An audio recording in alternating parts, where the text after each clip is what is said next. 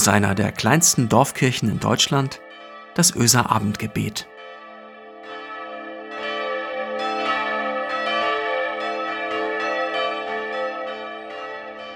Ein herzlicher Gruß.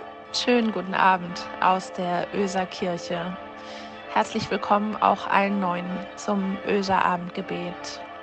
Wozu bist du auf der Welt? Diese Frage stellte mir mal jemand im Studium, ein Dozent. Puh, keine Ahnung. Weiß man das nicht immer erst hinterher? Ich weiß noch, dass mich die Frage völlig überfordert hat.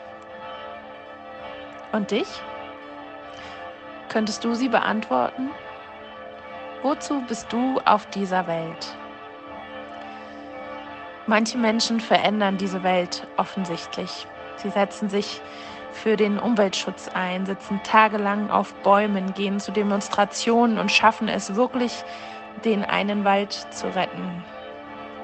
Andere gehen in die Politik, kämpfen für die Armen, die Unterdrückten, für dieses Land, für Gerechtigkeit. Wieder andere schreiben einen Song oder ein Gedicht, einen Text, der die Menschen nachhaltig berührt und etwas in ihnen bewegt. Dann gibt es noch die Alltagshelden und Heldinnen, die einfach ihren Job tun und sehr lieben und dadurch die Welt verändern. Ich kenne so einige Pflegekräfte in Krankenhäusern und Pflegeheimen, die mit einer wahnsinnigen Hingabe und Leidenschaft ihrem Job nachgehen. Ja, Menschen beistehen, sie pflegen, beseelsorgen, da sind. Das beeindruckt mich gerade in dieser Zeit zutiefst und mir ist völlig klar, wozu diese Menschen auf dieser Welt sind. Oder zum Beispiel Lehrkräfte, die Kinder und Jugendliche mit ihren besonderen Bedürfnissen im Blick haben, ihnen zuhören und ihnen zur Seite stehen.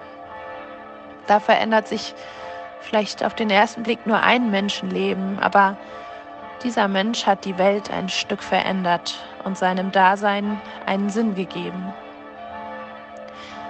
Wir Menschen definieren uns ja unser Dasein auf der Welt oft über unseren Beruf oder unsere Nachfahren, die Familiengründung oder einem Sinn des Lebens.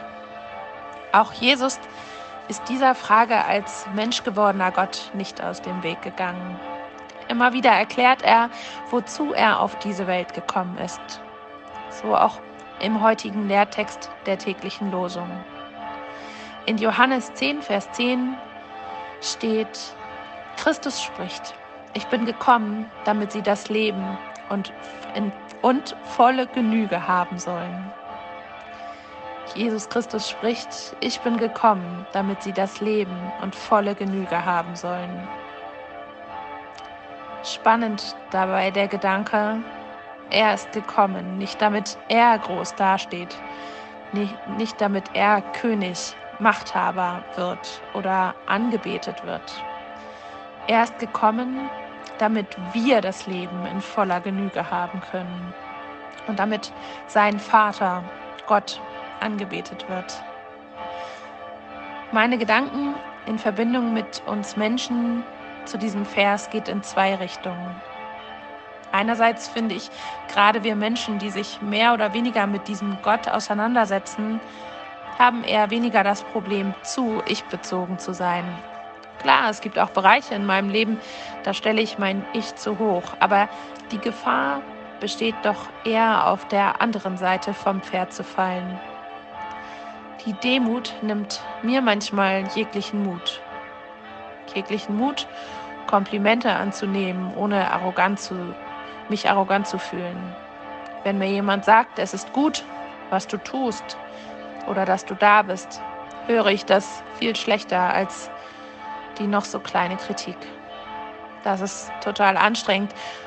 Und ich kann auch gut Menschen um mich herum Mut zu sprechen, so etwas anzunehmen. Aber bei mir selbst? Wie geht es dir damit? Mein zweiter Gedanke zu dem Vers bringt mich zum Leben in voller Genüge. Wann habe ich genug? Ich frage mich das oft. Was haben wir alles? Was macht mich glücklich? Worauf könnte ich verzichten? Und worauf auf keinen Fall? Wie sieht es bei dir aus? Manchmal fühlt sich Besitz schön an und dann wiederum wie eine schwere Last. Aber davon spricht Jesus bestimmt nicht. Er spricht von einem erfüllten Leben. Und das hängt nicht mit einem vollen Magen oder gut gefüllten Bankkonten zusammen. Was meint Jesus also, wenn er vom Leben in Fülle spricht? Vom Leben, um dessen Willen er gekommen ist? Ich glaube, es bedeutet, dass ein Leben eben nie sinnlos ist, wenn wir auf ihn vertrauen. Er spricht von einem Leben, das nicht verkrampfen muss, im alles richtig machen oder im dauernden Kreisen um sich selbst.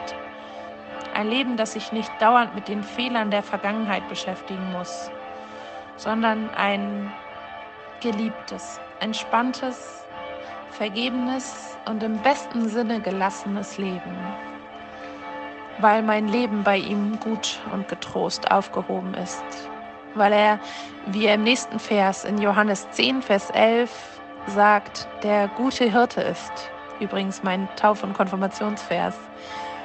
Der sich, der Hirte, der sich um seine Schafe sorgt. Er bemüht sich um sie. Er hegt und pflegt sie. Denn jedes einzelne Schaf ist ihm so wichtig, dass er sein Leben dafür gibt. Und wenn ich dann nochmal darüber nachdenke, wozu ich eigentlich auf der Welt bin, dann darum, um das immer mehr zu verstehen, was, was es bedeutet, dieses erfüllte, reiche Leben.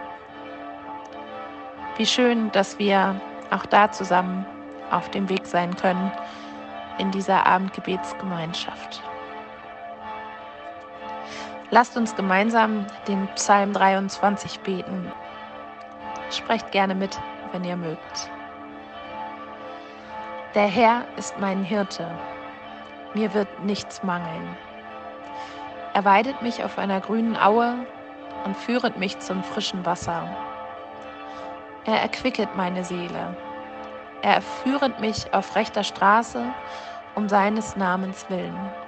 Und ob ich schon wanderte im finsteren Tal, fürchte ich kein Unglück, denn du bist bei mir. Dein Stecken und Stab trösten mich. Du bereitest vor mir einen Tisch im Angesicht meiner Feinde. Du salbest mein Haupt mit Öl und schenkst mir voll ein. Gutes und Barmherzigkeit werden mir folgen mein Leben lang und ich werde bleiben im Hause des Herrn, immer da.